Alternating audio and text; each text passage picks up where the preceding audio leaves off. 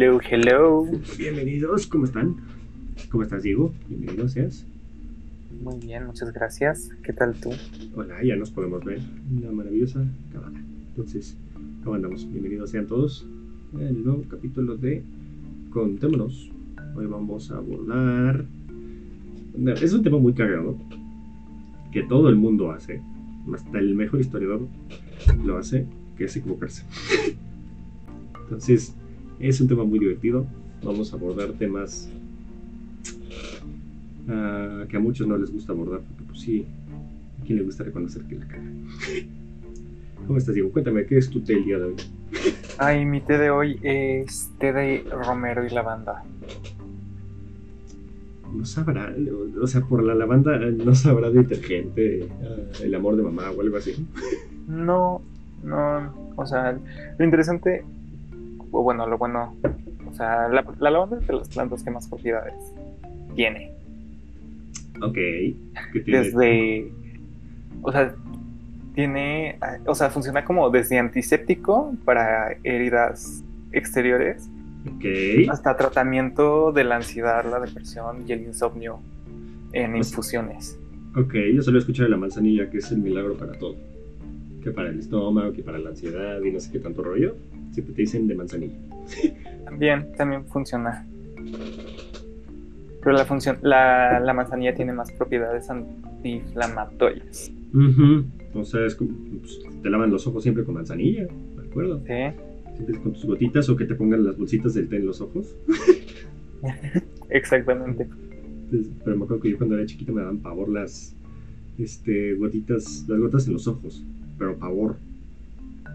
Hasta la fecha me cuesta trabajo, pero ahorita ya es como que más este, resignado, pero chiquito no me dejaba. Entonces pues me ponían las, a veces me ponían las bolsas de té en los ojos. Pues llegaba a servir. sí servía muchísimo para desinflamar. Sobre todo con el cloro, me acuerdo con las albercas, que tú como niño estúpido abres los ojos en la alberca del hotel, tú te acabas de meter a los ojos todos los meados de, Spring Break. y tú tenías con los ojos así, hola Luxur, bienvenido. Entonces sí, era muy bueno llevar gotitas de manzanilla para las vacaciones. sí. Pero bueno, este, vamos a retomar un poquito la idea. Les recordamos más o menos el formato que vamos a estar abordando a lo largo del directo. Queremos que ustedes en el chat interactúen con nosotros.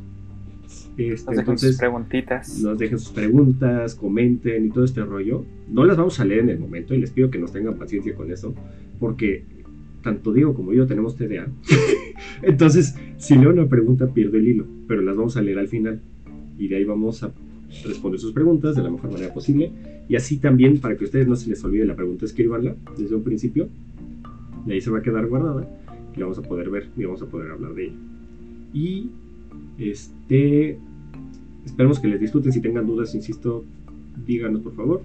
Y sin más preámbulo, vamos a entrar en el tema. ¿Te parece, mi querido Diego? Muy bien, muy bien. Este, platícanos todo. ¿Cuáles han sido las metidas de pata más preocupantes al hablar de historia? Pues mira, este, la historia, igual que cualquier ciencia social, tiene la tendencia de que algunos la consideran subjetiva en muchos temas. Y precisamente porque es muy propensa a ser subjetiva, porque sí lo es, a pesar de ser una ciencia, es muy propensa a ser subjetiva en muchos temas y en muchos ámbitos. Por eso se tiene que ser a veces muy estricto con el estándar que tienes que tener. O sea, sí existen unas ciertas reglas no implícitas, 100% escritas y definidas al momento de abordar un tema histórico, que son las que vamos a abordar ahorita. Ahorita les puse como la metida de pata. Las metidas de pata, perdón, son errores históricos. Hay errores al abordar la historia, será el término correcto. Entonces, hay muchos, hay muchas maneras. Sin embargo, yo voy a hablar ahorita de las tres más importantes, que algunas de ellas incluso ah, se pueden abordar, sobre todo dos, se pueden, pueden entrar en otras dos, en otras ciencias, perdón. O sea, no es exclusivo solo de la historia que puedas abordar más el tema de estudio.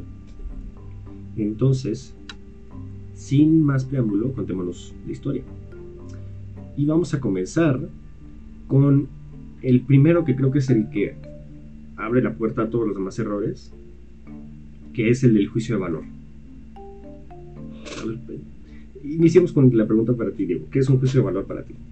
Ah, un juicio de valor es. Ay, es, es. Podríamos decirlo que es como una primera opinión respecto a algo de una persona. O sea, aquí, ¿por qué utilizo la palabra opinión en lugar de, de, de juicio u otra palabra? Porque es más que nada el, la percepción de uno, o sea, de esa persona hacia, hacia lo que hacia lo que está viendo, lo que está juzgando o, sobre lo que está opinando. Ok, e, está cerca, está cerca. Y Luxur vi tu mensaje y te lo juro que se me suelta de la risa, pero porque Diego estaba hablando, no lo digo. Antes de que me pregunten a mí también, yo ya me voy. y pues no, este, si quieren responder son bienvenidos y si no, no. Eh, más bien, o sea, un juicio de valor es cuando tú le estás dando una opinión a tu tema. O sea, es muy fácil caer en esto. Eh, pongamos un ejemplo muy sencillo. No me gusta esta pluma porque esta pluma es negra y el negro no me gusta. El valor que le estoy dando a esta pluma es negativo por el hecho de que tiene un color que a mí no me gusta. Entonces, esto sucede también en cualquier ciencia no solo en la historia, no es exclusivo. O sea, se acerca esto a la objetividad, más que nada. O sea, no puede ser objetivo si, si le estás dando un juicio previo a la investigación. Entonces, este, un juicio de valor sería, por ejemplo, que hablemos de la conquista de México, de Tenochtitlán, perdón, es el término correcto. Que justo lo que acabo de hacer es otro error que vamos a abordar ahorita. Este, la conquista de Tenochtitlán. No puedes estudiar la conquista de Tenochtitlán pensando o entrando en la idea de que Hernán Cortés es malo, por el simple hecho de que es malo. Entonces llego yo y digo, este, voy a hablar de la conquista porque quiero demostrar que Hernán Cortés es malo. Ahí ya estoy dando el juicio previo a la investigación de que era malo, porque además es muy subjetivo también lo del bien y el mal. No es lo mismo para mí lo algo bueno o malo que para ti, o para alguien en el set, o para alguien así. O sea, para mí puede decir que este, morderme las uñas es algo malo. Para ti no. Por dar un ejemplo. Entonces, no podemos acercarnos a la historia, ni estudiar la historia con estos juicios, sobre todo este, el de bien y el mal. Creo que es el que más se afecta y más cae la gente, hasta la fecha. o sea, creo que sí te lo había comentado, ¿no? cuando, cuando, estábamos hablando sobre, sobre que te, que te estaba platicando sobre que estaba leyendo los orígenes de los mitos de brujería y todo eso, y cómo es que a partir de la llegada del, del cristianismo fue que se tornó de una, este, un, tuvo, tuvo un peso muchísimo más negativo que positivo porque no entraba dentro de los canon, cánones de lo que la, el catolicismo, cristianismo consideraban como bueno. Pero lo bueno y malo es algo completamente subjetivo porque, para, por ejemplo, para mí es lo más banal. Este té para mí puede ser bueno por las propiedades que tiene, pero para otra persona puede ser malo porque, le, no sé, le cae mal. No, sí, o, o te puede decir, oye, ¿por qué estás tomando té en vez de tomar agua? Es más nutritivo tomar agua. Estás mal. Y estás mal porque estás tomando té, porque no estás tomando agua limpia y estás fregando los riñones. Por dar un ejemplo. Sí, o sea, es justamente lo que estás diciendo. O sea, hay una frase que me enseñaron en el primer semestre de la carrera que me encanta. No, no tengo el dato de quién fue el que la dijo, pero decía que la historia no está para regañar muertos, ni para patear tumbas. que siento yo que es muy cierto. Yo no estoy aquí para juzgar si Miguel Hidalgo hizo bien la función al momento de tomar la lóndiga de granaditas. Porque en primera, si le digo, estuviste mal, ni me va a pelar porque el güey lleva 200 años muerto, ni va a cambiar el hecho. Dos primeros, dos puntos más importantes. No cambia el hecho y no sirve de nada. Entonces, y, y tercera, que también es muy importante, estás ensuciando el trabajo con un juicio de valor, haciéndolo más objetivo. Entonces, por eso es importante no andar regañando muertos, porque además lo que tú estás considerando hoy bien o mal, no sabes si el día de mañana se ha considerado bueno o mal. O sea, lo que hoy se considera bien, no se puede que no se considera bien hace 500 años. Pongamos un ejemplo, no tan lejano. El, el que una mujer mostrara el tobillo en la época de la colonia. A poner otro más alejado. A ver, ponme otro más alejado. Los sacrificios. Sacrificios humanos, muy bien. Pasamos de mostrar una parte del cuerpo a desmembrarla. Muy bien. Está bien. Buen, buen cambio. Lo que para hace 500 años en, la, en la, lo que era Tenochtitlán estaba considerado, no digamos bien o mal, ordinario, un sacrificio humano. Para nosotros es un tabú hoy es algo ilegal, penalizado a veces con la muerte en algunos países. Entonces, no sabemos si lo que hoy estamos haciendo sea considerado malo el día de mañana. Entonces, no podemos andar juzgando al momento de entrar al pasado porque estás entrando con un prejuicio. Que eso es muy malo, muy, muy peligroso y pierde el piso en la investigación. Entonces, creo que es muy importante acercarnos a esto de los juicios de valor. Tenemos que ser muy cuidadosos con esto. De verdad es muy común. O sea, pongamos un ejemplo. A mí personalmente no me cae bien Benito Juárez. Personalmente. Eso es muy propio de mí. Sin embargo, a mí que me caiga mal este personaje no quiere decir que en mis trabajos de investigación lo único voy a estar tirándole caca a cada rato. si, si voy a investigar a Benito Juárez, voy a investigar el contexto de Benito Juárez, voy a investigar las acciones que tomó y por qué las tomó, pero no decir por qué Benito Juárez era malo. Porque en primera, el trabajo de investigación ahí ya está tachado, porque en el simple título ya hay un juicio de valor. Al decir que Benito Juárez era malo. Entonces, hay que ser muy cuidadoso con eso. Entonces, ya que abordamos el juicio de valor, creo que es importante abordar otro que es muy similar, y que también este va a abordarse, este, se puede caer este... que me el sí, tienes un muy buen punto ahí, Lenin. Bienvenido seas, por cierto. Este... Espera, espera, ya que te detuvieron. A ver. Porque ahorita yo estaba pensando en que, o sea, no es correcto el juzgar el pasado como bueno o malo porque no entendemos el contexto, pero con la historia lo, o sea, lo, lo podemos Ah, o sea, ¿qué, podemos hacer con el, o sea, cómo entra el, entendimiento del contexto para, porque pues, no podemos saber qué es lo que estaba viendo, lo que está, o sea, sí y no al mismo tiempo. Estoy hecho muchas bolas con el, con, el contexto y los No, pero es que es cierto, o sea, estás abordando el tema de la mejor manera posible.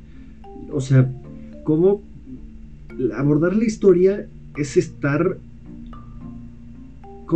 navegando a ciegas. Vamos a hacer una analogía muy bonita. Estás tú en medio del océano en un barco.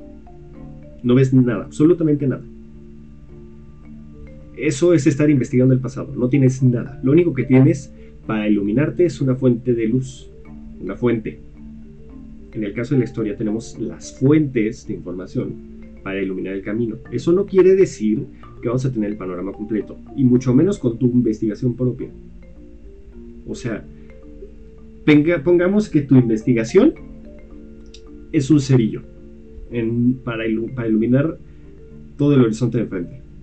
No sirve para maldita sea la cosa, pero contribuye. Entonces, ya que tienes este cerillo, más otro de otro, de otro contexto, más otro de otro punto de vista, o sea, tomemos el, no sé, el descubrimiento... usaría? ¿Cómo? O sea, ¿qué metáfora utilizaría para explicar, o sea, lo que quieres decir? Como, eh, como pedazos de leña, como troncos de leña. O sea, uno no puede, ser, no puede servir como nada, pero conforme vas juntando más, puedes generar una hoguera que puede iluminar toda una ciudad. Totalmente de acuerdo, o sea, porque no necesariamente es desde un ángulo, o sea, porque pongas una ley, pues, ay, apagué la luz enfrente de mí. Este, eh, no es necesariamente poner un foco enfrente, o sea, porque puede que estás viendo tú por qué fue hacia allá, sin embargo, puede que necesites un foco atrás de por qué llegó ahí antes. Entonces necesitas iluminar el panorama completo de 360 grados para poder entender, por lo menos tener una idea, una sombra pasajera, una imagen somera de lo que fue ese pasado. No sé si me di a entender. O sea, para eso sirven la gran cantidad de trabajos y por eso sirve contextualizarte. Para saber bien en dónde estás parado. Este, corrígeme si me equivoco, pero no trabajo en la antropología y la sociología en tener el papel del humano en la historia. No que deba prestarse a juicios de valor, pero busca entender más ese contexto y poner una forma lo bueno y lo malo, dadas las circunstancias. Este, sí no. O sea, la historia también puede servir para entender el contexto. Mucho. Normalmente la historia se apoya mucho de la antropología y de la sociología. La sociología, al fin y al cabo, es más... Con, más... Es más la interacción humano-humano. No, es más del presente, dejémoslo así. O sea, estoy diciendo algo que puede estar mal. Sin embargo, son ramas que pueden ayudarnos para entender bien el contexto. La antropología ayuda muchísimo, es una rama muy importante para entender la historia y la historia se apoya principalmente en esas fuentes. Las fuentes pueden ser antropológicas o, sociológicas. Vaya. Entonces, sí, sí sirve. Este. Van de la mano. O sea, es que. Esa es la maravilla y el problema de las ciencias sociales. que van de la mano. Entonces. Ajá, son primas hermanas, exactamente. O sea, no puedes abordar un tema, o sea, no puedes entender un... Eh, mira, pongamos esto. Eh, vamos a hablar de 1492, uno de los años más importantes en la historia de la humanidad. No puedes entender 1492 sin los aspectos políticos, sociales, económicos, este, geográficos que se estaban dando. Entonces, incluso psicológicos para hablar de la sociedad. Entonces tienes que entender, si quieres hablar de por qué en 1492 un joven genovés se fue y se aventó hacia el mar a ver si encontraba algo, tienes que entender una sociedad, tienes que entender una economía, tienes que entender un avance geográfico, político, estratégico y militar que estaba sucediendo en España. Tienes que entender un chorro de factores para poder tener una idea somera de lo que estaba pasando. Entonces, está religioso, sí. O sea, tienes que entender y por eso es importante tener el apoyo de todas las ciencias sociales. Por eso normalmente, y eso es un cambio que tuvo en la historia, hace menos de... No, o sea, la historia es una ciencia nueva. Por mucho que, tenga, que quieran decir que es una ciencia milenaria, no lo es. La historia como profesión y ciencia no tiene más de 300 años. Y este apoyo que tiene de las ciencias sociales es muy nuevo. Entonces, por eso también algunas ciencias, como pongámosle la física, la química y todo esto, es una ciencia de milenios, ya prácticamente. La historia, no digo que esté gateando, pero sí está empezando a caminar cuando otras ya están prácticamente trotando, si no es que volando. Entonces, sí, ahí vamos. O sea, ténganle paciencia, no es una ciencia perfecta, pero tomó un buen rumbo al apoyarse en ciencias sociales. Qué bueno que abordaste eso, mi queridísimo Lenin. Ahora, vamos a abordar el segundo tema, que es el de los paradigmas es una palabra que a mí nunca se me graba. O sea, siempre me dicen los errores de la historia. Me acuerdo que me dijeron los dos primeros, o sea, me dijeron los dos más importantes. Paradigmas y el otro que voy a hablar ahorita, que es anacronismo. El paradigma, nunca se me graba la palabra, pero ¿sabes tú qué es un paradigma, Diego? Ay, no. O sea, no. o sea, solo para saber, para que, para más o menos apoyarme en tu idea o sea, el paradigma es simplemente dar una verdad por sentada. Por decirlo de una manera muy burda y sencilla, me van a matar los filósofos, pero creo que es la manera más sencilla de decirlo. Es dar la verdad como algo indiscutible. Punto. O sea, es porque es y se acabó. Entonces, es un prejuicio, más que nada. Puede que a veces esté correcto, puede que no. O sea, por ejemplo, vamos a abordar un paradigma de la historia. Eh, ¿De qué te imaginas que estaban hechos los castillos en el medievo? Medievo.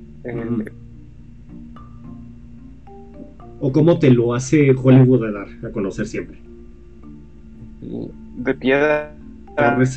Torres, enormes de piedra, este, intocables y todo este rollo, ¿cierto? Sí. Entonces, ¿qué tal si te digo que los castillos de piedra no son más que para finales del medievo? Te acabo de romper un paradigma. Normalmente se hacían de madera los castillos, originalmente. ¿Te acuerdas del Señor de los Anillos? ¿Te acuerdas del castillo de este, Gondor? Antes del abismo de Helm, es un castillo de madera. Originalmente, los castillos eran de madera. estoy, estoy dando un ejemplo muy duro pero el paradigma que tenemos todos como verdad indiscutible en este caso es el que todos los castillos en la medievo eran de, madera, eran de piedra, y eran torres enormes y así, y no lo es así. Ahora, vamos a un nivel más amplio. ¿Te parece? Pongamos el paradigma de que la Inquisición se encargó de matar a miles de millones de personas por a lo largo de 1500 años. y que la única cosa que hizo la Inquisición en el medievo fue quemar gente. Cuando no es así, la Inquisición era un sistema, o sea, sí y no, tenía otras cosas. O sea, es que puede ser una entrada a la idea, pero normalmente está, pero no está bien entrar con esto sin cuestionarlo. Creo que esa es la cosa más importante que tienes que romper del paradigma. No necesariamente que tengas tú ese paradigma, sino que lo cuestiones. Y esto es lo importante y se los digo como consejo de vida en todo, cuestionen todo, absolutamente todo. Estudias ciencias sociales, estudias ciencias prácticas, estudias mercadotecnia, estudias marketing, estudias cómo barrer el piso, cuestiona todo. Punto. Porque así no te vas a quedar con la cara de pendejo de estar haciendo las cosas como alguien te lo está diciendo cuando puede que esté mal. No estoy diciendo que desconfíes de todo el mundo y que todo, no estoy diciendo que desconfíes, estoy diciendo que cuestiones. Puede que tenga la razón, pero siempre es importante preguntarse el por qué. O sea, no es dar por sentado absolutamente nada. Entonces, cuando vas a acercarte a un tema de investigación, vas a preguntarte todo, absolutamente todo. Vamos a hablar del medievo. Ok, ¿qué es medievo? ¿De dónde surge la palabra medievo? Vamos a acercar desde el término medievo ni siquiera acercarnos al, contexto en sí, al evento histórico. Vamos a acercarnos a la teoría detrás del término medievo. Después, ya que abordamos eso, vamos a abordar cómo se vivía en el medievo, cómo se vivía en la clase alta, cómo se vivía en la clase baja. Cuestionar todo, absolutamente todo. Un buen trabajo histórico cuestiona todo y te contextualiza todo. Entonces, por eso los trabajos históricos son difíciles no es cosa fácil. O sea, quien te diga que hacer una investigación histórica es fácil, no lo es. Perdón, me estaba acomodando la silla. Ni siquiera una académica. Cualquier investigación, porque además todas las investigaciones, cualquier trabajo de la escuela, siempre te regaña un profesor que te dice no me estás, no me estás preguntando nada. No sé si alguna están hechos a de esa corrección en una investigación. Ah que planteas tú una investigación y te dicen, sí, pero no estás investigando. No, no, creo que no, porque siempre, creo que hasta eso siempre, al momento de que nos escogemos los temas, siempre era como de, delimítenlo bien, escójanlo, o sea, vayan como al punto que quieren, o sea, hagan una pregunta y que su investigación no sea la respuesta de esa pregunta. Ajá. O sea, esa es la mejor manera de saber si estás investigando bien. Que tu pregunta no se resuelva en una línea. Y que tu pregunta no sea qué, sino por qué. O cómo. Creo que serían las dos más cercanas. O sea, por ejemplo, ¿qué es el medievo? Es una respuesta muy fácil. ¿Qué es el descubrimiento de América? Es una pregunta muy fácil.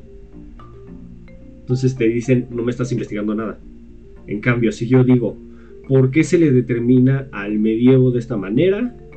Ah, porque se le delimitó así en el periodo de la Ilustración, diciendo que esto era un periodo de, de oscuridad, un término medio entre la luz antigua y la luz moderna. Pongamos un ejemplo.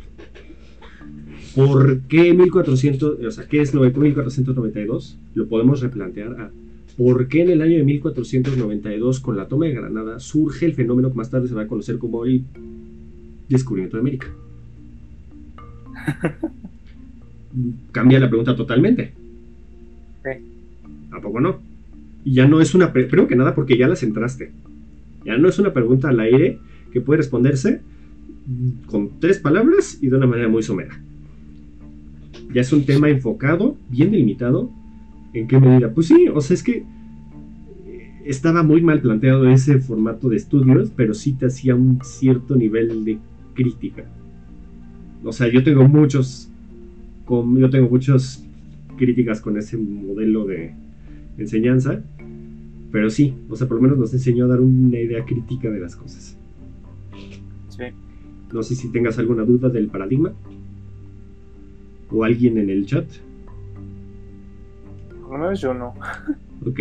Y si no, pues nos vamos a acercar al más conocido de todos los errores de la historia.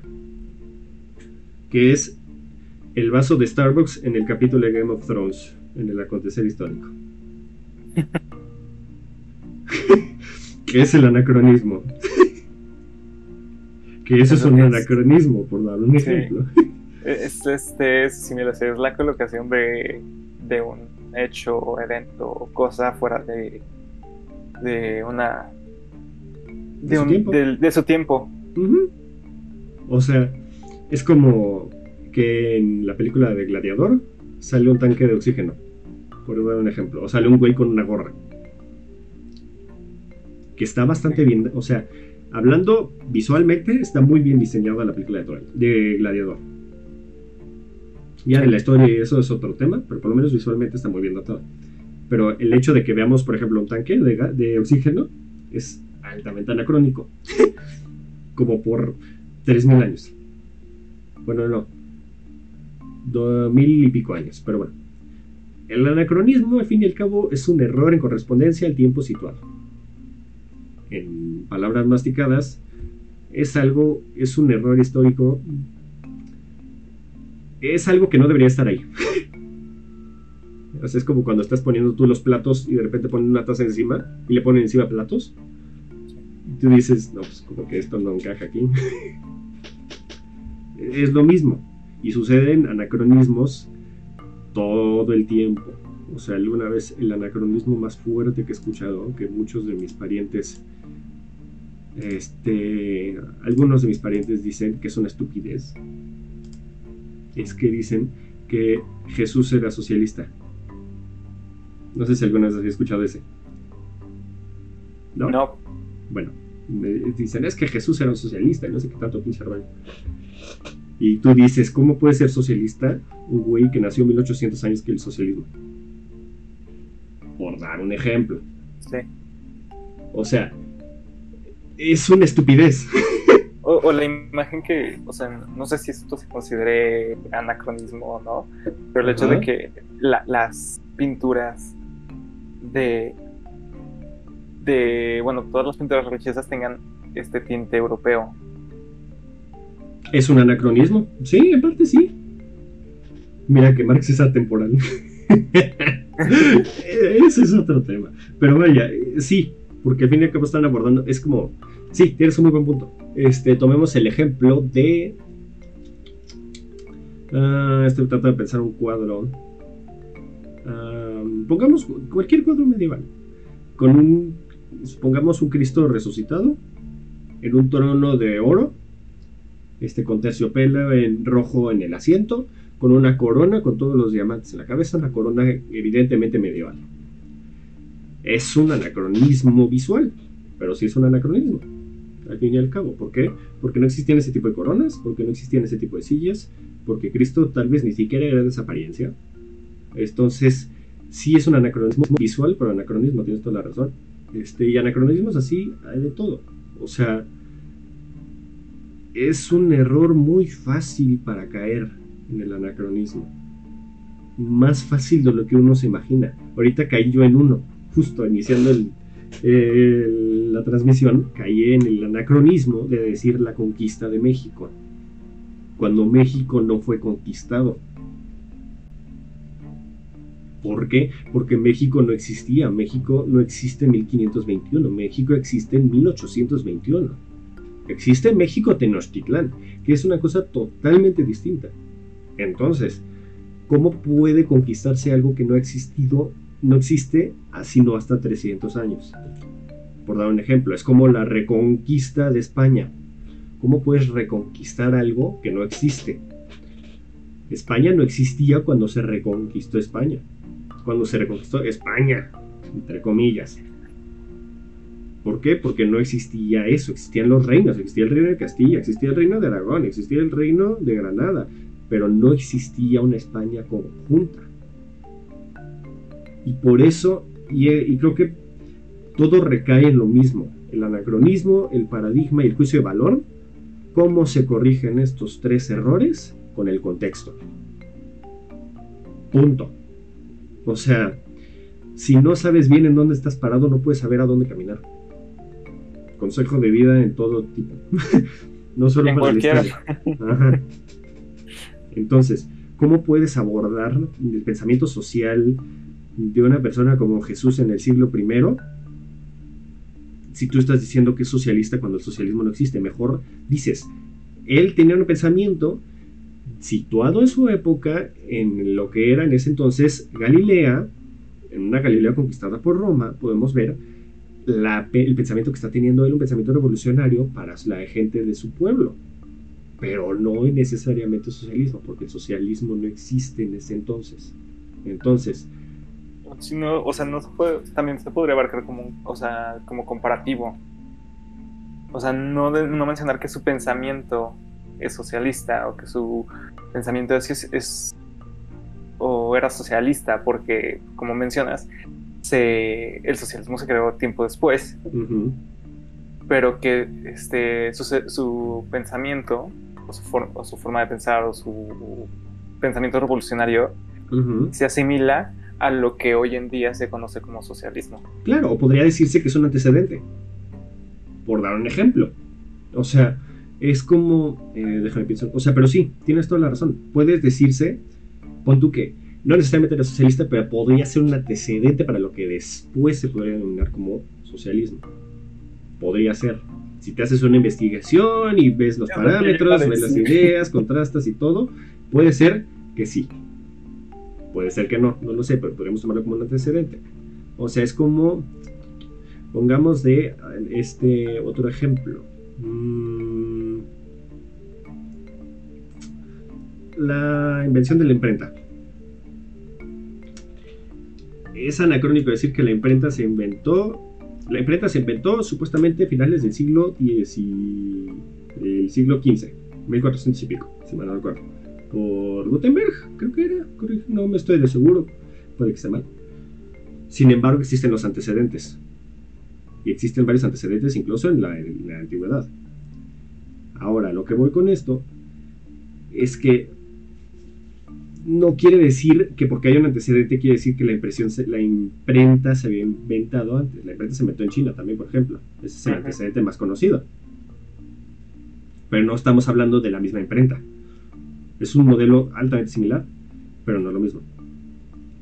Entonces, sí existen los antecedentes que pueden llevar a, pero no necesariamente quiere decir que lo sean. Vaya, ni siquiera Jesús ni siquiera era cristiano Decir que Jesús era cristiano es un anacronismo. Irónicamente, Jesús era judío. Y toda su vida se, se, se consideró judío. Toda su vida. Entonces ahí estás cometiendo un anacronismo también, por dar un ejemplo. Entonces sí, o sea, volvemos a lo mismo. Creo que eso quedaría como conclusión para los tres. Si vas a hacer una investigación de cualquier tipo, fuera de la historia, insisto, no necesariamente histórica. Plántate bien, hijo. si no estás bien plantado, estás perdido. O sea, porque para investigar de física cuántica, tienes que entender qué es la física cuántica, cómo funciona la física cuántica, las teorías de la física cuántica, cómo se desarrolla, hasta dónde tiene los puntos, hasta dónde se delimita y tiene sus fin o la, la gama de posibilidades que tiene la física cuántica. Pero no, o sea, no solamente eso, también, o sea, también como la, base. Sí, o sea... O sea, digamos, sería como desde la física cuántica hacia atrás todo. Sí, o sea, para saber qué es física cuántica, primero tienes que saber qué es física. Punto. Entonces, lo mismo recae en la historia. Para saber qué es la nueva, o sea, para saber qué es México, por dar un ejemplo, tienes que saber qué fue México antes de ser México, qué es la Nueva España, qué es México Tenochtitlán, qué es el proceso de conquista. Todo esto solo para poder acercarte al tema y de ahí poder desarrollar. Eso aplica en todas las ciencias, absolutamente todas. Porque para saber cómo se separa, cómo se hace un compuesto de química orgánica, tienes que saber primero qué es química. Tienes que saber cómo funciona la molécula de carbón. ¿Con qué reacciona la molécula de carbón? Este, ¿Cómo se liga este, la molécula de carbón para generar un compuesto, una cadena? O sea... Y todo esto es previo para poder desarrollar tu tema. Entonces, siempre plántense, mijos. siempre cuando haces un trabajo de investigación, plántate para saber todo lo que tienes que saber antes de poder investigar lo que quieres saber. Porque como te han dejado bien plantado en el amor, plántate para la investigación. Chale, demasiado real, pero sí. Así, bien plantado, como cuando te dejaron plantado, así. Pero sí, entonces, Diego me acaba de lastimar. Ah, ya le rompí, ya. Lastimaste al Luxor. Pero tiene, tiene pareja, no cuenta. que no tienes su corazón porque ya tienes pareja. Dices este Pero sí, entonces, creo que vamos a concluir rápidamente con los tres temas. Este, un juicio de valor es este, abordar un tema con una opinión subjetiva. O sea, que yo piense que le dé un, que le dé, pues es que es eso, darle un valor, positivo o negativo, pero le estás dando un valor a un tema, de tu parte. Que es un, valor subjetivo, eso es lo que tenemos que marcar mucho. Es un paradigma, un paradigma es una idea establecida, una verdad ya definida del tema que estás investigando y que es un anacronismo, es un error fuera de su tiempo. Es que, sí, algo que no puede de su tiempo. Eh, muchísimas gracias por el follow, Phoenix Troller 27, bienvenido. Estamos platicando muy a gusto aquí de la historia. Entonces sí, esos serían los tres. ¿Y cómo solucionar estos errores? Manuel, dime, te voy a preguntar. A ver. ¿Qué juicio de valor, qué, qué, qué, qué, error acabo de cometer con, con Luxor? Yo voy a caer este bar, pero tengo que Puta madre, no estaba poniendo atención. Eh, eh, fue un... A ver, dímelo tú. Me, me dejaste sin hablar. ¿Cuál fue el error? Pues, eh, pues fue si no me equivoco, es un juicio de valor. Ok. ¿Porque le, porque le diste el valor de que no tienes sentimientos? No, porque le di el valor de que este, de que ahorita no, puede no puede opinar de eso por su situación sentimental actual. Yo creo que más bien sería como un paradigma. Bueno, no. No sé qué hiciste ahí, mijo. ya me confundiste. Pero sí. Sí, ya. Manuel.exe dejó de funcionar. Pero sí. Entonces, cualquier investigación histórica, historiográfica, este, Pati considera que puede ser un paradigma. Ahí está ella, mira, un paradigma. Pero no es juicio de valor. Sí, o sea, más bien hubieras dicho, Luxor está mal por el hecho de tener una pareja. Ahí hubiera sido mejor un juicio de valor. Y si hubieras dicho, Luxor está mal porque está saliendo con Cristóbal Colón, hubiera sido un anacronismo. Por dar un ejemplo. o sea, ya un poquito más extremo, pero se entiende la idea. Entonces sí, plántense muchachos, en cualquier cosa, trabajo investigación, este, histórico, este, historiográfico, antropológico, sociológico, económico, físico, químico, biológico, lo que quieras, contextualízate antes. No solo para el bien del trabajo, sino para el bien propio. O sea, para generar información tienes que saber información. Punto. ¿no? La, la información no es de combustión espontánea. No es como que de repente despiertes y ya tengo información nueva. No. La información requiere procesar información antes. Siempre, no hay nada nuevo en esta vida, tristemente. Ni lo que estamos haciendo ahorita mi querido Diego ni yo, ni el trabajo de investigación, ni lo que hizo Heródoto, ni nadie. No hay trabajos nuevos. Pero sí puedes tener, no hay, o sea, no hay ideas de cero, digamos lo mejor. Pero sí hay ideas nuevas y espontáneas y innovadoras que pueden ser, sí. El punto es prepararte para poder ver esa innovación, ese punto de vista distinto, cosas así. O sea, por ejemplo, este, uno de los libros más que más ruido han hecho en la historia en los trabajos mexicanos. La novedad está en la forma en la que lo abordas, totalmente de acuerdo, Lenin, y justo voy a eso recomendación del día. Uy, casi tiro una cosa. Y casi tiro mi vaso también. Uno de los libros que este, generó una crítica mundial, bueno, no mundial, en el estudio histórico mexicano, se llama La invención de América, de Edmundo Gorman. Todo historiador que se quiere ver cool y todo te va a decir, es que lee la invención de América, hermano. No sabes lo que estás hablando si no has leído la invención de América. Les voy a explicar por qué.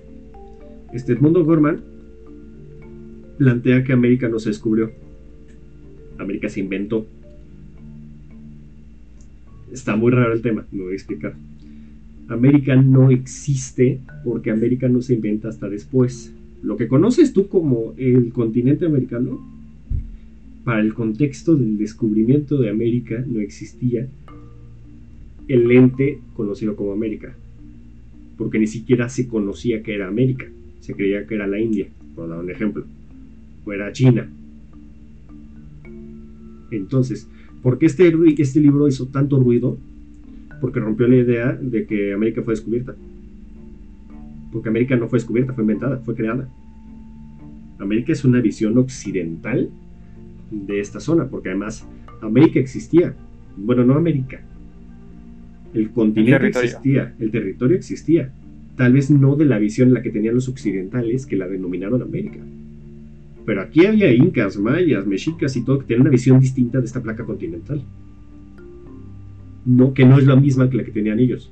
Por eso, eso dice O'Gorman en unas palabras muy burdas de mi parte, que América no se descubre, se inventa. Muy interesante. Recomendación del día, la invención de América de Edmundo Gorman lo vende el Fondo de Cultura Económica a precios muy accesibles y creo que también hay tomos digitales. No manches, me acaba de encontrar un separador de mi, que me hizo mi exnovia, Wakala. Tengo que tirar eso. Pero bueno, retoman. Dios mío, lo voy a tirar ahorita mismo, justo. Por no abrir un libro en tres años. Pero sí, entonces, ese es un ejemplo muy interesante. Y eso es un anacronismo retomando la idea. América, que se descubre América, es un anacronismo. Pero sí, contextualícense, chicos. Y vean formas distintas de abordar las cosas. Eso es lo más chingón. Que llegue alguien con una idea fresca. Ya no todo lo mismo procesado. Podrías hablar de descubrimiento de Avia Yala, pero no de América. Justo decir el anacronismo de eso. Sí, o sea, es que podemos hablar del descubrimiento del territorio continental llamado posteriormente como América de, de mil maneras. Que de los vikingos que llegaron del norte dijeron, esta zona está horrible, mejor me voy. Que desde los este, la llegada del hombre a América por este medio de lanchas o por el estrecho de Bering, que algunos denominan que fue por ahí. Puedes abordarlo de distintas maneras, pero sí busquen distintas maneras. Sobre todo, no es fácil, no es fácil encontrar temas nuevos de verdad, yo también soy uno de los que, y todos en este, que te dicen, tienes que hacer un trabajo para la siguiente semana. De lo que quieras. Y tú dices, ah, bueno, pues voy a hacer el recicle, recicle del recicle del tema ya visto. Tú solo lo procesas de nuevo y lo masticas y lo escupes y ya. Para esto se necesita mucho trabajo, mucho procesamiento y no es nada fácil. Es un ejercicio diario prácticamente, pero sí se puede. Hay gente que lo logra, yo no puedo decir que lo he logrado, pero sí hay gente que lo logra. Solo Pero también, o sea, o sea, no sé, o sea, tampoco, no, no sé, o sea, sí y no. o sea, bueno, si tal vez... Ah, es que me estoy haciendo, me estoy haciendo, me estoy haciendo bolas. Si quieres, tómate un momento mientras lo planteas. No. Pues es que lo que yo iba a decir es que, o sea, por ejemplo, en la mayoría de los trabajos que yo he hecho de investigación para mis materias de investigación, han sido mezclas de áreas de, o sea, por ejemplo, eh, no sé, la sexualidad en los medios o la sexualización de, este, del, del, contenido LGBT en las, en la en las, nuevas en las nuevas producciones audiovisuales. Ajá. Que es, o sea, que no es un tema, o sea, es, una, es un conjunto de temas que abar o sea, que están como una máquina trabajando en conjunto para dar una respuesta. Ok. Sí, o sea, puede que. O sea, no me malinterpreta, lo masticado no es malo porque incluso en lo masticado surge nueva información. Vaya, no sé si me estoy dando a entender. Puede que tú estés hablando de, lo volvemos, a 1492. Y ya hay 17 millones de trabajos, tanto en México como en España, como en Estados Unidos, como en Inglaterra, como en la República Hermana del Congo. Sin embargo, puede que tú le estés dando un tema distinto porque estás abordando también de la manera este, cartográfica. Como en 1492 se empiezan a desarrollar mapas del territorio que más tarde se conocerá como América. Y va, está chingón el tema, suena muy cool, es un tema distinto, es un sistema innovador que al mismo tiempo estás abordando un tema ya conocido. Este, dice, mi queridísimo Lenin abordó un tema muy, muy interesante, que dice que especialmente difícil con la historia, puede ser siempre a través de algo masticado. Sí y no. ¿Cuál es? Sí, voy a explicarme. Hay mucho material primario, depende del tema. Hay poco material privado para algunos. Entre más lejos te vayas, a veces es más difícil encontrar material primario. No imposible, pero más difícil. Sin embargo, hay otras fuentes que puedes obtener. Este, por ejemplo, algo que actualmente, bueno, no muchos, muchos están haciéndolo, que es una labor que de verdad yo me quito el sombrero para todos aquellos que lo hacen, porque es una labor agotadora, sumamente cansada, desgastante y a veces poco productiva, es el trabajo de archivo. Para los que no conozcan qué es el trabajo de archivo, es que te vas a meter tú a un archivo. Un archivo es un lugar donde están almacenados millones de papeles, clasificados en temas, algunos, algunos simplemente sueltos y botados ahí por sección. Y es revisar los papeles, a ver si encuentras algo interesante. Chicle y pega. A veces encuentras cosas, a veces no. Entonces, de ahí puedes sacar cosas chingonas. Sí, se encuentran cosas muy cool a veces, muy buenas. Muy interesantes, sí. Muy interesantes. hay veces en las que no encuentras absolutamente nada que te sirva, pero hay cosas que sí te pueden servir. O cosas padres, pero no te sirven. Este, eh, entonces, el trabajo de archivo es un trabajo difícil, pero los que lo hacen, créanme que tiene recompensas. Les, este, es un trabajo que requiere mucho esfuerzo, mucho tiempo. O sea, he visto investigaciones que se toman tres años solo en el trabajo de archivo, que van y recorren toda la República, que van, o sea, me tocó ver alguna vez uno que hizo un catálogo de archivos de América Latina novohispanos. Entonces, fue a México, fue a Perú, fue a Colombia, fue a toda la zona del, del sur, todo Latinoamérica prácticamente, para catalogar qué es más o menos lo que puede haber en esos archivos. Es una labor titánica. No cualquiera lo hace. Mis respetos con los que, los que están trabajando en archivo. Es una labor, creo que es lo más cercano que tiene un trabajo de campo un historiador. O sea, es bonito ensuciarse las manos en ese sentido, porque son papeles a veces mm, centenales, o sea, centenarios, por decirlo de una manera, que tienen una centena de años, más bien sería el término correcto, de que te encuentras documentos de los dominicos en el Archivo Nacional, en el Archivo General de la Nación, del proceso inquisitorial, que no están ahí en realidad, pero por dar un ejemplo. Este, que te, eh, cosas así, que te puedes encontrar cartas privadas de presidentes, este, de expresidentes, en mil cosas puedes encontrar, de verdad. Es muy interesante. Si quieren y pueden, investigadores que escuchen esto, hagan trabajo de archivo. Es muy chingón, de verdad es muy chingón. Terminan exhaustos, pero es muy chingón. Y dice, pero el hecho que tengas que lidiar con la interpretación de quienes en la fuente primaria y de los que posteriormente interpretaron es más complicado. Sí, justo lo estábamos abordando este, la clase, la clase, la sesión pasada. Siguiente riendo, pendejo. este, es muy difícil, o sea, es bueno y malo abordar las fuentes primarias masticadas. Es recomendable leer la fuente primaria de lo más cercana que puedas tener a la primera mano o sea que si la fuente está escrita en inglés, es preferente leerla en inglés. Del inglés original.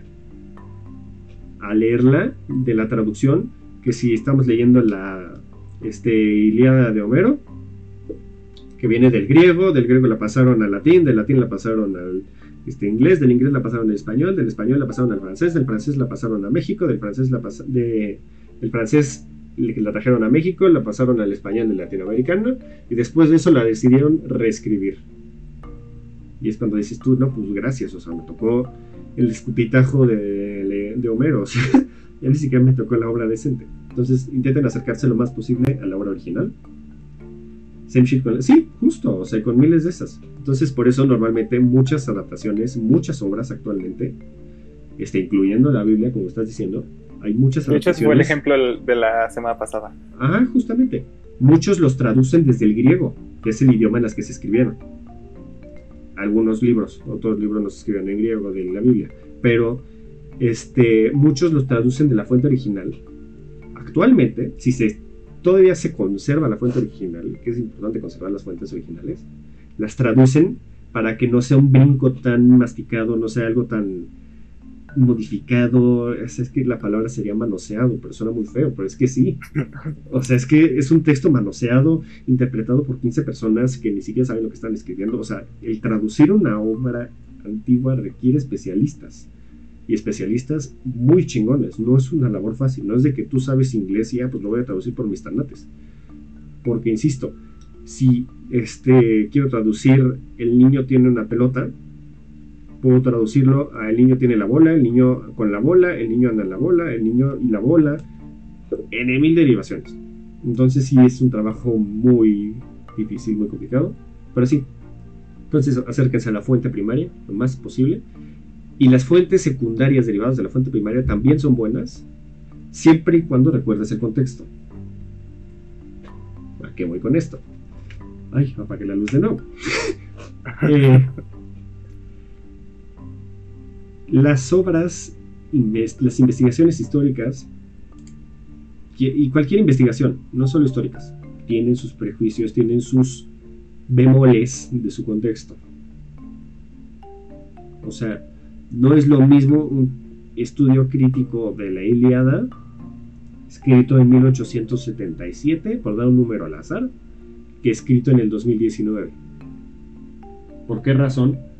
porque son dos visiones distintas de la obra. No por eso quiere decir que una sea menos útil que la otra. Sin embargo, para abordarla de 1877 tenemos que entender el contexto de la obra y por qué se escribió de esta manera esta obra crítica.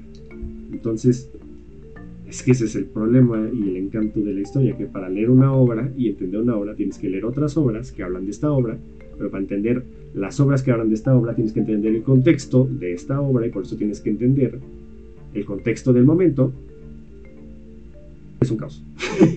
en resumidas cuentas. Pero sí.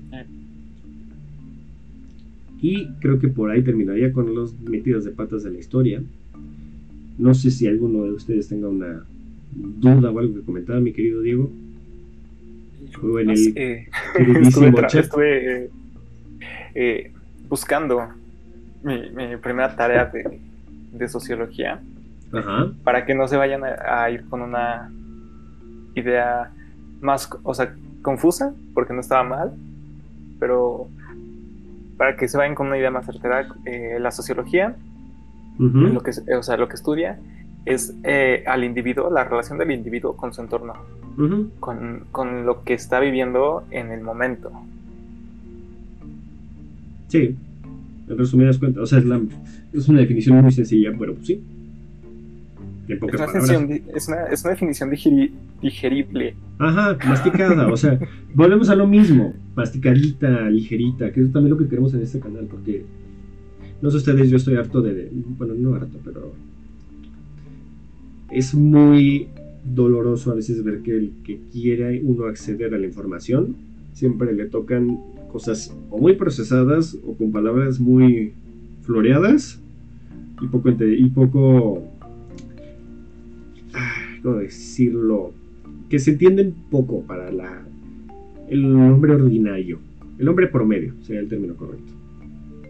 O sea, hay mucha academia en la difusión y no está bien a mi gusto. ¿Por qué? Porque esto tiene que ser introducción o acercamiento a los temas. Si dices, ah, no manches, está muy chingón esto de cómo se puede abordar un tema, ya que lo tengo aquí masticadito, puedo acercarme tal vez algo un poquito más complejo, pero al menos ya tengo una idea somera y ya no me pesa tanto la idea, porque sí es de verdad muy, muy pasado de lanza que de repente te encuentras que gente que quiere acercarse, hay de dos, o te tratan como un pendejo, que antes de iniciar este programa investigué muchísimo en YouTube sobre, bueno, hice varias investigaciones, o sea, busqué literal en el navegador de YouTube, este, las definiciones que se encuentran normalmente de qué es la historia, cómo se aborda la historia, errores de la historia, todo este rollo, este, y de verdad hay de dos, o te la explican de una manera súper redundante, este, súper confusa, con muchos términos de la academia, o te lo explico como si de verdad eres pendejo. Y no hay un punto medio. o sea, no sé si estés de acuerdo, Diego. O sea, también pon tú, en la comunicación, la ciencia de la comunicación. Este, o te la explican de la manera más pendeja de la vida, o te la explican con toda la academia detrás y no entiendes ni madres. Y con ambas te quedas con lo mismo, en blanco. Porque o te están explicando con peras y manzanas, pero de la manera más estúpida, y no se te graba nada o te explican de la manera más retacada la información y no te quedas con nada. Este, el elitismo, sí, este, si no puede explicarlo de forma sencilla, no lo entiende bien, totalmente de acuerdo. Por eso también lo quiero explicar de la manera más machacadita, pero tampoco como si fuéramos pendejos, porque de verdad no somos pendejos. O sea, si con el simple hecho que puedes poner una computadora, puedes poner este Twitch, puedes ponerlo en cualquier plataforma, puedes poner cualquier, tienes el acceso a cualquier medio de información, ya por lo menos ahí no eres un pendejo. Ya sabes hacer cosas. Ahora, el punto es que el lenguaje a veces lo limita y eso está mal. Entonces yo quiero, queremos en este proyecto tener este acercamiento con la gente para que no nos sintamos, porque además es una sensación horrible, o sea, que quieres investigar algo y te sientes pendejo porque o no entendiste porque estaba muy sencillita la explicación o no entendiste porque estaba muy confusa la explicación. Y no quiero eso, yo quiero que esto esté desglosado de la mejor manera posible, pero de la manera más sencilla. Sí, que parezca nos lo dijeron en TikTok, que queremos contarlo como si fuera chismecito histórico. Ajá. O sea, porque de verdad, y por cierto, este, qué bueno que lo estás diciendo, síganos. En todas las redes sociales estamos como Contémonos Pod o Contémonos. Para que nos vayan a dar follow. Este, para que se enteren bien del rollo que vamos a hacer y que vamos a hablar en el siguiente capítulo. Este, porque sí, sobre todo estamos teniendo ahorita mucha interacción en TikTok, porque queremos ahí acercarnos más a ustedes y que nos puedan contar este, anécdotas, dudas, comentarios, etc, etc. Pero sí, este, nos estaban comentando justo en TikTok que los profesores o les daba sueño cómo lo explicaban o no sabían explicarlo. Bueno, eso es nada más, más bien. O simplemente ni ellos entendían lo que estaban diciendo. Entonces, la historia es más chingona que eso. Y cualquier ciencia, de verdad. Si alguna ciencia te da flojera es porque no la entiendes. Punto. Cualquier tema. Si no la entiendes, o sea, si te da flojera es porque no lo entiendes. Y no está mal no entender. Pero es preferible tener una idea aunque sea somera y pasajera. Para que por lo menos cuando alguien te hable del tema, puedes decir, ah, no manches, eso está muy chingón. Solo decir, ah, qué puta hueva. Entonces es como la gente que odia la filosofía, porque no entiende la filosofía. Porque dicen, es que es muy este, intangible, es muy lejana y todo este rollo. Y yo vuelvo al mismo argumento. ¿Y tú cuando has visto cuatros correr en la naturaleza? O cuando has visto tú una raíz cuadrada poner un huevo en su arbolito. O sea, nunca, porque también esas cosas son entes metafísicas. La cosa es que una te enseñaron y te obligaron a procesarla y entenderla, y la otra no le dio la suficiente relevancia para querer darle un interés porque la filosofía la usas todos los días sin darte cuenta. Porque tu propia persona tiene un pensamiento filosófico. Cuando te preguntas por qué soy así, quién soy yo, qué es esto, por qué estamos viendo de esta manera, todas estas cosas son preguntas filosóficas. Entonces sí, es muy triste ver que la academia a veces se olvida un poco de que no toda la gente habla de la manera en la que se habla ahí. Y que cuando ellos quieren acercarse a la gente, los tratan como unos estúpidos. De, ay, pobre estúpido, no sabe. Entonces vamos a hablarle lentito para que entienda. Y pues no, no es así. Creo que eso es lo que queremos con este proyecto, más que nada. Este. No sé si quieres comentar algo más, Diego. Pues solamente, o sea, solamente eh, completar como con tu idea final de que el hecho de que al momento de que un profesor o alguien explica un tema de una, forma que te hace sentir estúpido, te hace comenzar a... O sea, tiene, tiene más repercusiones hacia... O sea, contigo hacia adentro que hacia afuera. Totalmente. O sea, comienzas a, a cohibirte, no comienzas a preguntar, comienzas a perder interés en el tema cuando realmente puede ser un tema que te apasione completamente, pero por un mal profesor que hace que te sientas idiota Claro. No puedes, no puedes abordar el tema de la manera que, te gustaría. Sí, totalmente. O sea, y se te, y se te queda, te traumas. Porque es un trauma. Al punto de que me acabo de acordar de la primera vez que me pendejearon por decir una pregunta. Y la, irónicamente fue con historia. Me acuerdo perfecto. Me acabas de. Así. me transportaste. Fue en primera primaria pregunté a la maestra, estábamos en clase de conocimiento del medio. Desde entonces ahí daban historia y geografía, me acuerdo. No sé si sigue el mismo plan de estudios. Pero bueno, primera primaria, de verdad, en primera primaria no sabes nada. Pregunto yo de la maestra, oiga maestra, porque estamos viendo a los niños héroes, me acuerdo perfecto del tema. Y me acuerdo de la ingrata, pero no voy a decir el nombre. Este. Ahí luego fuera del aire. Sí, estábamos viendo los niños héroes y le pregunto yo, oiga maestra, ¿y esto de los niños héroes fue antes o después de la independencia? No es una pregunta pendeja, es una pregunta válida para un niño que no sabe, porque el entender el tiempo es algo muy difícil, porque el tiempo es algo intangible y como lo aborda la historia es todavía más intangible, más lejano y más distante. Entonces, un niño de primera primaria que le pregunta, oye, ¿esto fue antes o después? No estoy preguntando, oiga, maestra, ¿y estaban calzones? Una estupidez así. Simplemente fue antes o después. Me acuerdo perfecto de la respuesta. Me dijo, ¿y tú qué crees? Y me dijo, bueno, y yo dije, pues no sé. Yo dije, ah, bueno, eso ya es tu problema. Y ahí se quedó. Yo, o sea, tuve que. Eso me generó a mí un sentido crítico de tener que investigar para saber qué era, si era antes o después. Que eso estuvo bien, en parte. Para mí, pero es una chingadera que te hagan eso, porque se te queda. Al punto de que, dude, salí de primero de primaria hace 15, no, perdón, fue en 2004, fue hace 17 años. Y hoy me acuerdo perfecto de esa chingadera. Y que esa maestra esté consciente de que por esas cosas los niños dejan de preguntar. O sea, es que el hecho de que te hagan preguntar no está mal. O sea, que te hagan No, no está mal. No está mal la, forma en la que, el acercamiento que lo que, que tienen es lo que está mal. O sea, y de verdad, al punto de que me acuerdo hoy. Y de esas cosas son las que te dejan de querer preguntar. Dice, el plan ya cambió dos veces, pero se ve básicamente lo mismo. Sigue siendo la materia llamada conocimiento del medio.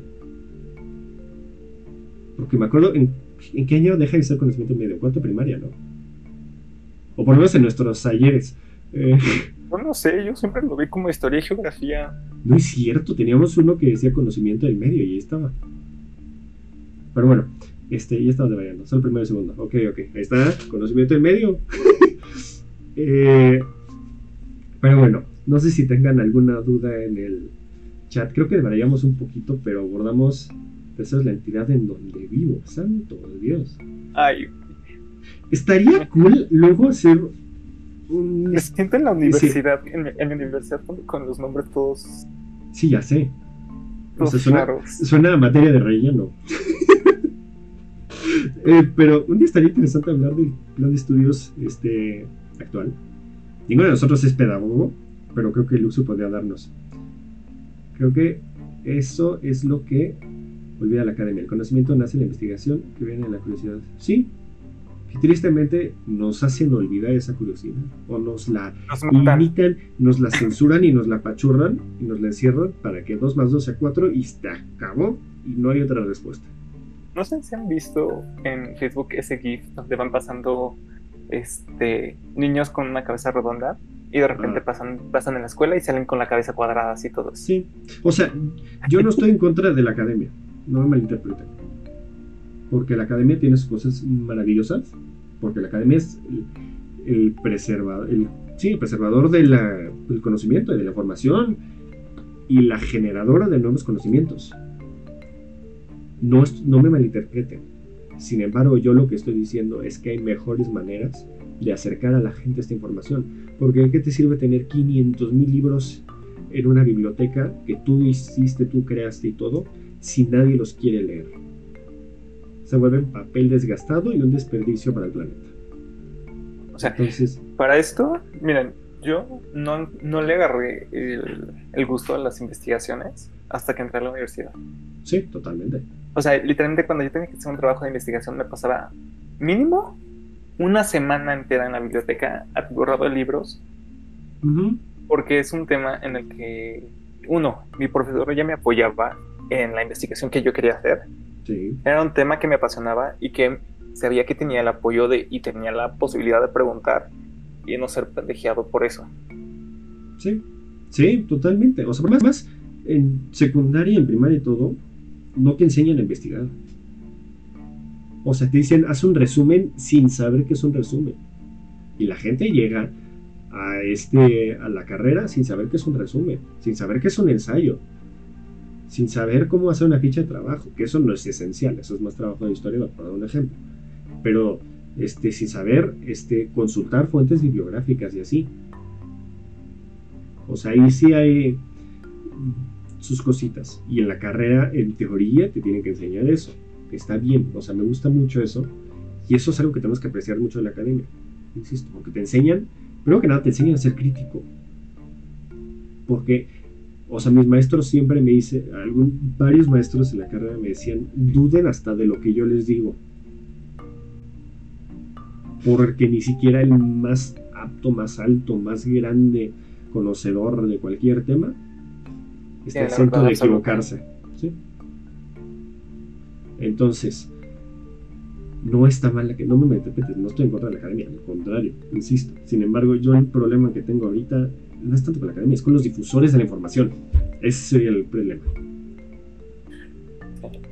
O sea, y de cualquier información. Lo importante es que la academia te dé las herramientas y te enseñe a usarlos. Exacto. Sí, pero más que nada es la difusión. O sea, no es tanto con la academia, es con los que los difunden, porque al fin y al cabo, tú como académico estás trabajando para la academia, tú estás informándole a tus colegas académicos, pero aquel que tiene que difundir esta información no lo está haciendo, o no lo está haciendo bien. ¿Qué de Bray estamos teniendo el día de hoy? Pero es que es cierto. Ay, me gusta, me gusta. Sí, sí. Es que yo podría hablar de investigación todo el tiempo. O sea, y sí, la verdad, hacer investigaciones es agotador. O sea, de verdad. Demasiado. De que terminas. Demasiado o sea, hay veces en las que terminas con pilas de libros, pilas de copias, y dices, ¿sabes qué? Necesito 25 minutos, voy a ir a fumar un cigarro, a tomar una Coca-Cola, a aventarme del segundo piso, pero necesito un break. Porque sí, es muy cansado. Pero cuando agarras tu trabajo y estás satisfecho con tu trabajo, creo que es de las sensaciones más chingonas que hay. No sé si estés o sea, no estés de acuerdo, porque de verdad, el que agarras, porque hay veces que entregas un trabajo y dices, esta cosa no escurre caca porque no tiene, porque de verdad está asqueroso, pero, hay, hay trabajos que lo agarras y dices tú, qué bonito. Puede que no esté del todo bien, puede que tenga errores, pero estoy muy satisfecho con el trabajo. Porque de verdad puedo decir que investigué, que critiqué, que juzgué y que llegué a una conclusión. Eso está muy chido. Yo en toda mi vida creo que solamente he dos así. Uno fue mi análisis de la personalidad de la mata viejitas. Ok. que luego si quieres podemos hablarlo aquí, suena interesante. y este, uno que no me acuerdo que era, pero también era para una materia de investigación. No me acuerdo. Algo de comunicación y medios o globalización. Y literalmente es lo que le, pregunté a mi profesor, o sea, estaba tan orgulloso que le pregunté, profesor, ¿cree que este, este, este trabajo de investigación puede ser considerado para una publicación académica?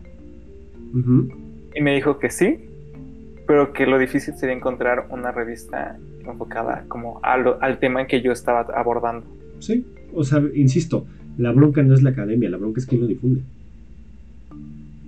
No hay lugares donde puedas este, dar a conocer tu información, no hay esas puertas, o no las, no necesariamente no las haya, no hay las suficientes, y eso es lo triste. Y por eso también queremos aquí este lugar sea una fuente para ustedes, para nosotros también, porque incluso platicando aquí en el micrófono aprendemos muchas cosas. Este, para que podamos acercarnos a un poquito más del conocimiento. Nunca está de más. O sea, y esto es de una hora, una hora y pico. Pero el conocimiento es infinito. Entonces solo queremos acercarnos aunque sea un poquito. Tal vez estoy mal, pero por lo menos te estoy haciendo dudar. Y creo que con eso me doy por bueno. Este, y pues sí, o sea, básicamente ese es el proyecto que queremos hacer aquí. Y por eso también queremos hacer de otros temas. Ahorita estamos iniciando con historia porque pues, es el que tenemos la posibilidad de poder narrar ahorita. Pero esperamos próximamente traer nuevos temas. No sé si quieres decir algo más, mi querido Diego. Ah, no, pero Lenin dice que ese es uno, o sea, cómo dudar no es fácil. Es, un tema muy interesante, si no, no es fácil. O sea, el ser crítico es de las cosas más difíciles que Porque tienes que ser paranoico sin serlo. algo, que me, algo que a mí me dijeron este, cuando al inicio de la carrera fue como, o sea, duda de, todo, de toda tu información, corroboralo en diferentes fuentes. Y así duda. Y si, y si tres, o sea, si tres fuentes te lo te lo corroboran, o sea, tiene, o sea tienen, dicen lo mismo, hay más posibilidad de que sea verdad, a que sea, a que sea, a que sea falso, pero aún así manejarlo con cuidado. Exacto. O sea, aunque lo tengas corroborado, dúdalo, siempre. Creo que con eso este, podríamos terminar el día de hoy. Creo que las dos conclusiones serían duda siempre de toda la información que te llegue. Y si vas a abordar cualquier tema de investigación, no solo de la historia, entiende en dónde estás parado antes de abordar el tema. Y delimítalo. Y delimítalo. Delimita tu tema, contextualízate, céntrate, enfócate y duda de todo lo que te llegue. Yo creo que con eso quedaríamos el día de hoy, mis queridos. No sé si hay alguna duda por parte del chat. Muchísimas gracias a todos los que nos están escuchando.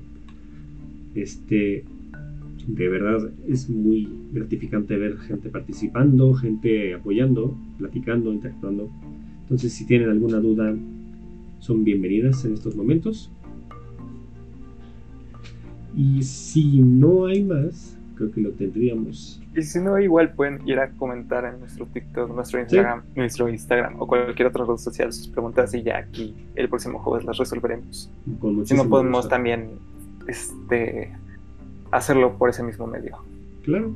Entonces, si no queda nada más que decir, entonces por nuestra parte sería todo el día de hoy. Pero eso no quiere decir que esto se acabe. Nos vemos el próximo jueves, igual, a la misma hora, en el mismo canal. Ah, y como, conté, como dato histórico del día de hoy, hoy se conmemora la muerte de Rubén Aguirre, de, mejor conocido como el profesor Girapales, y, y se conmemora también el nacimiento de eh, el Chato Padilla, mejor conocido como Jaimito el Cartero. Así como dato cultural histórico del día de hoy, 17 de junio. ¿Dónde había nacido Jaimito? Jaimito, el personaje, en Tangamandapio. Pero bueno, tenía, este, tenía, un nombre muy peculiar ese lugar. Sí existe, está en Michoacán. Le hicieron una estatua a Jaimito el Cartero por darlo a conocer al mundo.